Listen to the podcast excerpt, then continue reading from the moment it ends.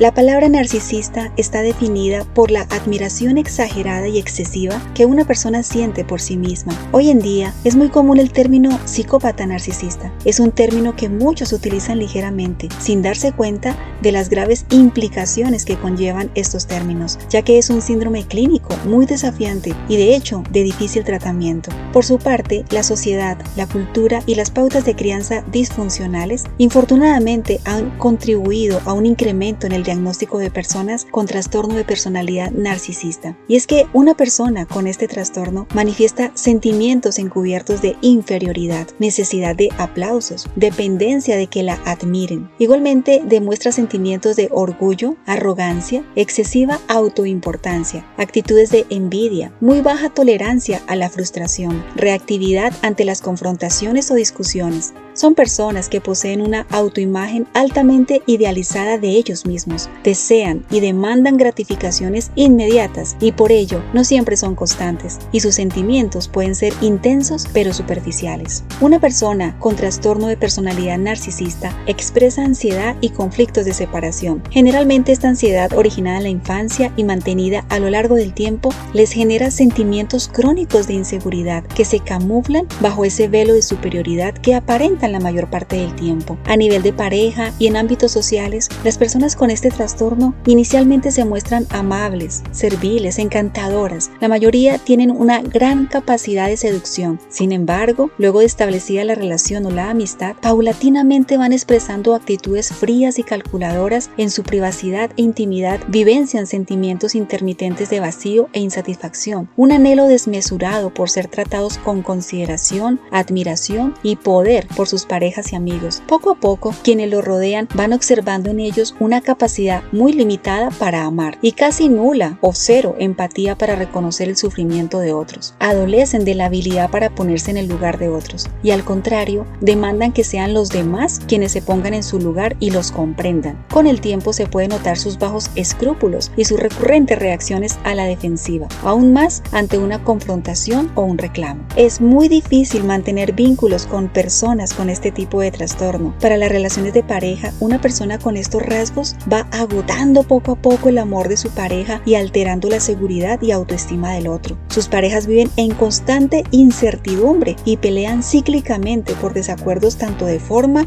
como de fondo. Los narcisistas menosprecian las cualidades de otros, incluida su pareja. Lo hacen para sentirse superiores y son mezquinos. No valoran lo que reciben de otros, ya que consideran que los demás deben darles y por tanto su derecho es recibir únicamente. Una conducta que se esperaría escasamente de las personas en ciertas etapas, como la adolescencia, pero que aún las personas con este trastorno experimentan, sin importar la edad o la etapa de su vida. Por eso encontramos personas de 30, 40, 50 años o más catalogadas por otros como personas inmaduras o infantiles. En cuanto a los tipos de narcisismo, encontramos que cuando las personas tienen personalidad primaria narcisista, pueden ser descritos con rasgos de perversión, porque manifiestan gran capacidad para seducir, manipular, dominar, controlar, explotar a otros para escalar, para avanzar en sus propósitos. Son insensibles a sentimientos profundos. Por su parte, también encontramos personas que tienen personalidad narcisista infantil o secundaria y se comportan como niños mimados, consentidos,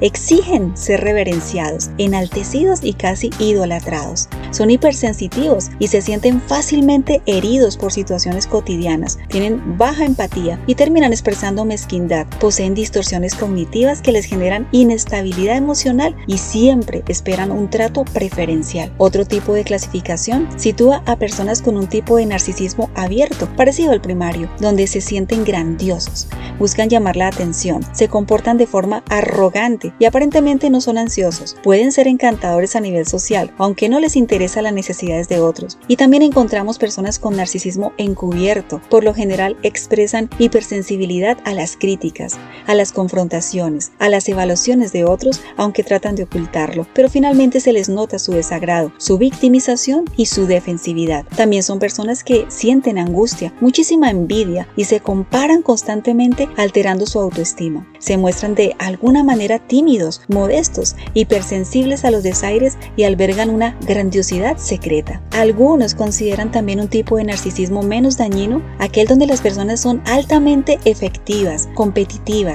eficientes, aparentemente autónomas. En su gran mayoría son personas sexualmente provocativas. Supuestamente son muy adaptables y orientan sus rasgos narcisistas para tener éxito. Sin embargo, aunque pueden ser personas seductoras, encantadoras, moralistas e impresionantemente bien informadas y articuladas, también son personas explotadoras. Se sienten grandiosas, encubiertamente viven llenas de dudas, con envidia encubierta o manifiesta, incapaces de amar o mantener el amor a lo largo del tiempo ellos menosprecian y olvidan detalles, se quejan de andar estresados, experimentan aburrimiento y vulnerabilidad a la corrupción. Eventualmente pueden actuar con servilismo y adular, pero lo hacen con propósitos astutos y mezquinos. Cuando los narcisistas admiran a otros, lo hacen por envidia, porque quisieran tener la fama o la celebridad o el prestigio o la popularidad o el poder o el estatus de quienes envidian, y también pueden llegar a tratar con dureza y desprecio a quienes consideran inferiores o hasta ineptos. Ahora bien, una pregunta que muchos me hacen es ¿por qué una persona desarrolla este trastorno? Bueno, de acuerdo a las teorías del desarrollo psicoevolutivo, el ser humano en sus primeros años vive un narcisismo primario dado por el egocentrismo. Eso significa que él mismo se ve valioso y a su vez todo lo que considera valioso es parte de él. A medida que va creciendo, los rasgos de egocentrismo deben disminuir razonablemente y para que esto suceda se espera que su adecuada educación y formación le provea dosis prudentes de momentos de frustración, también que le establezca vínculos seguros con sus padres y familiares y pares también, y también que le brinde relacionamiento social estable con amigos y compañeros, que le provea experiencias de autorregulación donde pueda expresar control emocional. Cuando las personas tienen todo esto en su formación y en su crianza,